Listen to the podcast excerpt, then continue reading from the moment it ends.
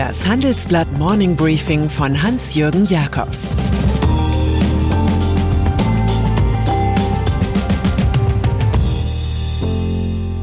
Guten Morgen allerseits. Heute ist Montag, der 4. Januar. Und das sind heute unsere Themen. Programme für den großen Ruck, Wachstumsprognose 3,3 Prozent und Donald Trumps unmoralisches Angebot.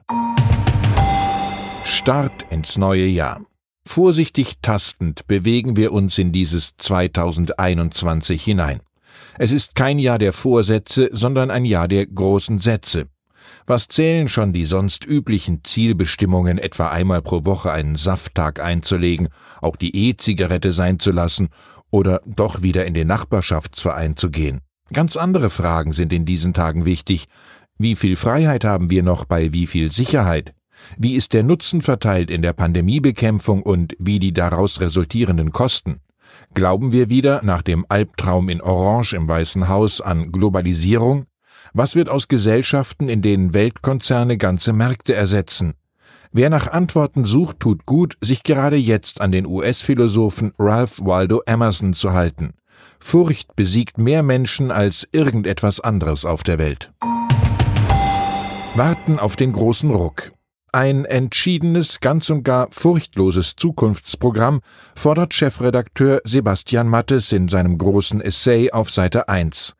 Während die USA und China bereits große Teile des Betriebssystems unseres Alltags liefern, schlafwandeln die Europäer dahin, findet er. Deutschland, das Land des dreifachen Formulardurchschlags, habe es bislang nicht einmal geschafft, seine Verwaltungen zu digitalisieren, schreibt Mattes. Deutschland habe sich zu lange auf die Vergangenheit konzentriert. Raus aus dem Stillstand heißt sein Artikel. Seine Forderung an die künftige Bundesregierung, sie müsste eine Strategie für die Industrie der Zukunft entwickeln, die etwas durchdachter sei als das, was Wirtschaftsminister Peter Altmaier schnell daheim zusammengeschrieben habe.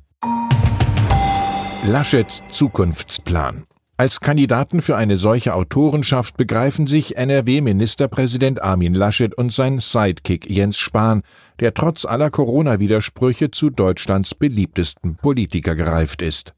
Die beiden haben jetzt parteiintern unter dem Hashtag Impulse 2021 ein erstes Kurspapier vorgelegt. Unter den zehn Punkten spielt Ökonomie die Schlüsselrolle. Sie wollen eine ökologisch-soziale Marktwirtschaft vorantreiben und in strukturschwachen Regionen mit Niedrigsteuersätzen stimulieren. Sie fordern ein Belastungsmoratorium für Unternehmen sowie ein Digitalministerium, das seinen Namen verdient. Der schöne So werde ich Nummer 1 Baukasten hat nur einen kleinen Nachteil. Für den digitalen CDU-Parteitag am 16. Januar machen sich auch Friedrich Merz und Norbert Röttgen nicht ganz unberechtigte Hoffnungen. Warnung von der EIB. Wie sehr die Zeit drängt, können alle Unionskandidaten beim liberalen Werner Heuer im Handelsblatt-Interview nachlesen. Der Präsident der Europäischen Investitionsbank EIB warnt vor einem Bedeutungsverlust Europas. Wir holen nicht auf, wir fallen zurück. Entscheidend sei die strategische Eigenständigkeit Europas in der Welt. Dafür müsse der Kontinent aber erst einmal den Rückstand gegenüber den USA und Asien aufholen. Die Erfolgsgeschichte des Binnenmarkts müsse, so Heuer, endlich fortgeschrieben werden. Das Gespräch kann man auch als Werbung für das eigene Geldinstitut lesen, das dringend auf neue Einsätze wartet. Jahresausblick. Wie wird 2021? Darüber lässt sich aufs Schönste spekulieren. Es gibt ein paar Dinge, die in die Kategorie fast absolute Gewissheit gehören. Angela Merkel hält keine Neujahrsansprache mehr und die SPD erholt sich in der Opposition. Jamaika wird anders als 2017 nach der Bundestagswahl im September Wirklichkeit, versehen mit Hinweis von Christian Lindner, dass Merkel ja nicht mehr dabei sei. Eine paneuropäische Bankenfusion mit der Deutschen Bank oder der Commerzbank ist nicht länger nur Theorie.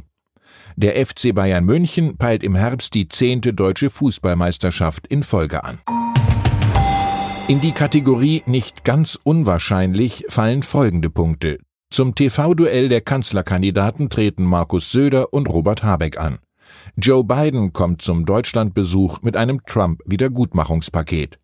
VW verabschiedet Herbert Dies mit Lobreden für seine zukunftsweisende Aufbauarbeit. Der deutsche Aktienindex erreicht an einem Tag fast 15.000 Punkte. Die Zahl der Deutschen, die vakuumverpackte Geldscheine in Banktresoren lagern, um Strafzinsen abzuwehren, erreicht einen neuen Höchststand, und das, obwohl keine Assekuranzfirma dies mehr versichert. Wachstumsprognose aus Sicht der Wirtschaftsforscher ist unvermeidbar, dass Deutschland technisch in den Zustand der Rezession fällt. Nach dem Rückgang der Wirtschaftsleistung im letzten Quartal erwartet das Handelsblatt Research Institute HRI für die ersten drei Monate 2021 ein Minus von vier Prozent. Zwar falle der Einbruch der Wirtschaft 2020 geringfügig niedriger aus als nach der Finanzkrise 2009, sagt HRI-Präsident Bert Rürup, aber solange die Pandemie anhalte, werde die Erholung nicht so geradlinig wie damals verlaufen, sondern eher waschbrettartig. Wir müssten uns, so Rürups Fazit, auf ein Go and Stop einstellen. Insgesamt erwartet das HRI für 2021 ein Wachstum von 3,3 Prozent. Das ist mehr als ein Punkt weniger als die Prognose der Bundesregierung. Trumps unmoralisches Angebot. Noch 14 Tage sind es bis zur Inauguration des nächsten US-Präsidenten. Bis dahin hat Donald Trump weiter Gelegenheit, die Rolle des schlechten Verlierers zu spielen. Ein Desperado im Amt.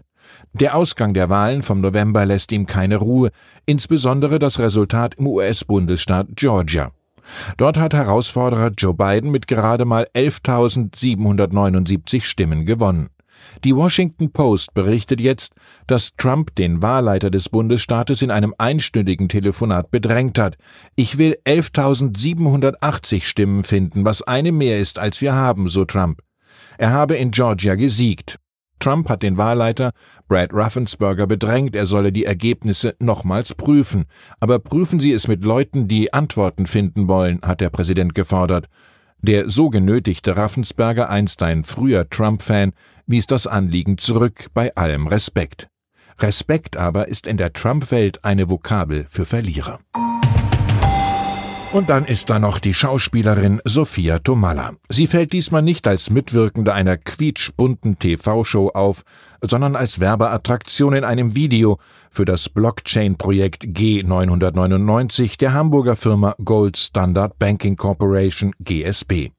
Dort fällt sie in roter Lacklederkluft und mit roten Stilettos vom Himmel und landet neben Unternehmenschef Josep Haidt. Der Mann hat eine gewisse Vergangenheit, zuletzt bei der Karat Bars Gruppe. Mit deren virtueller Währung namens Karat Gold Coin haben Anleger viel Geld verloren, wie meine Kollegen ausführen.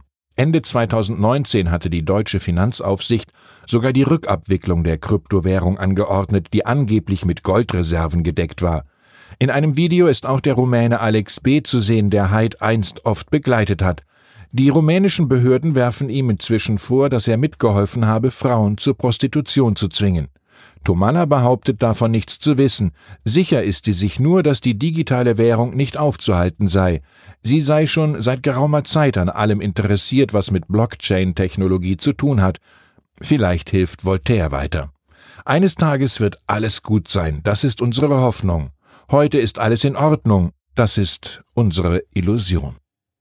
Ich wünsche Ihnen einen guten, soliden, hoffnungsvollen Start in dieses Jahr und in diese Woche.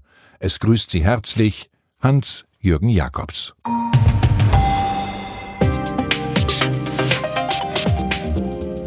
Ab 17.30 Uhr sprechen wir bei Handelsblatt Today über alle Themen, die die Finanzwelt bewegen.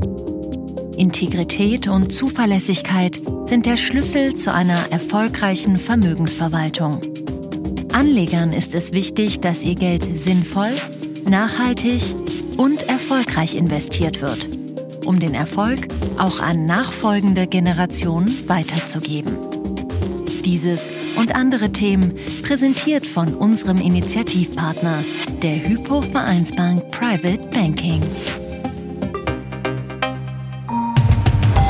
Das war das Handelsblatt Morning Briefing von Hans-Jürgen Jakobs, gesprochen von Peter Hofmann.